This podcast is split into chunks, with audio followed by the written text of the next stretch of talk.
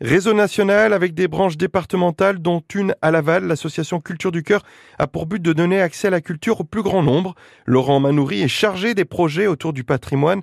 L'un d'eux aura lieu cet été, le projet Tessellation. Le projet Tessellation va consister à la fois en des ateliers, on va avoir des ateliers autour du multimédia, des visites toujours sur les thématiques du patrimoine où on a commencé à travailler sur le bestiaire de Laval, du château et de la vieille ville, euh, des ateliers de pratiques artistiques, des ateliers d'initiation à la menuiserie aussi pour construire des, structures dans les quartiers qui pourront être enrichies de mobilier, de décoration aussi faites par euh, les habitants. Il y a les habitants des quartiers qui sont invités à participer, donc il y a une première séance du, du 3 au 13 juillet. On a ensuite un temps fort euh, au mois d'août pour préparer la fête des quartiers du samedi 26 août.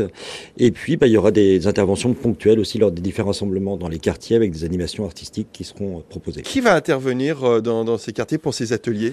Alors, on a des intervenants à la fois techniques, artistiques, euh, vidéastes qui vont intervenir pour encadrer les, les différents projets, et puis euh, d'un groupe de, de, jeunes de l'école à la seconde chance aussi qui va s'investir pendant deux semaines de stage, avec une session en juillet, une, euh, une session en août, pour appuyer aussi l'organisation de tous ces ateliers. Par exemple, le, groupe reporter. Alors, le groupe des reporters de l'école de la seconde chance, avait des, on avait déjà fait une session l'été dernier sur lequel une visite virtuelle de Laval avait été réalisée sur la thématique du bestiaire, et là maintenant, l'enjeu, c'est d'animer cette visite virtuelle, de créer un livret pour découvrir et proposer aux habitants de venir découvrir Laval sous le, regard des animaux.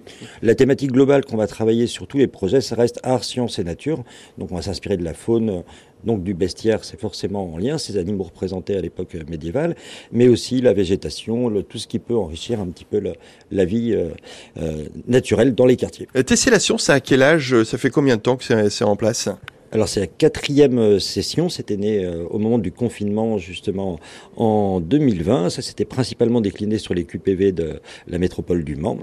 Et puis eh c'est la deuxième année, on commence à intervenir à, Laval pour euh, proposer ces ateliers dans les quartiers en complément des groupes de reporters qui existaient déjà depuis 7 ou 8 ans. Si on veut y participer, comment ça se passe? C'est bienvenu tout le monde ou il faut s'inscrire? Dans chaque quartier, il va y avoir des programmes mis en place avec les partenaires euh, sociaux de culture du cœur, les maisons de quartier euh, principalement, mais il y a aussi des gens qui vont participer par le biais du service jeunesse ou qui peuvent contacter l'antenne de culture du cœur aussi pour s'inscrire. Le projet Tessellation 2023 prévu pour cet été donc à Laval, mené par Culture du cœur avec, à ne pas rater, la fête des quartiers qui aura lieu le 26 août.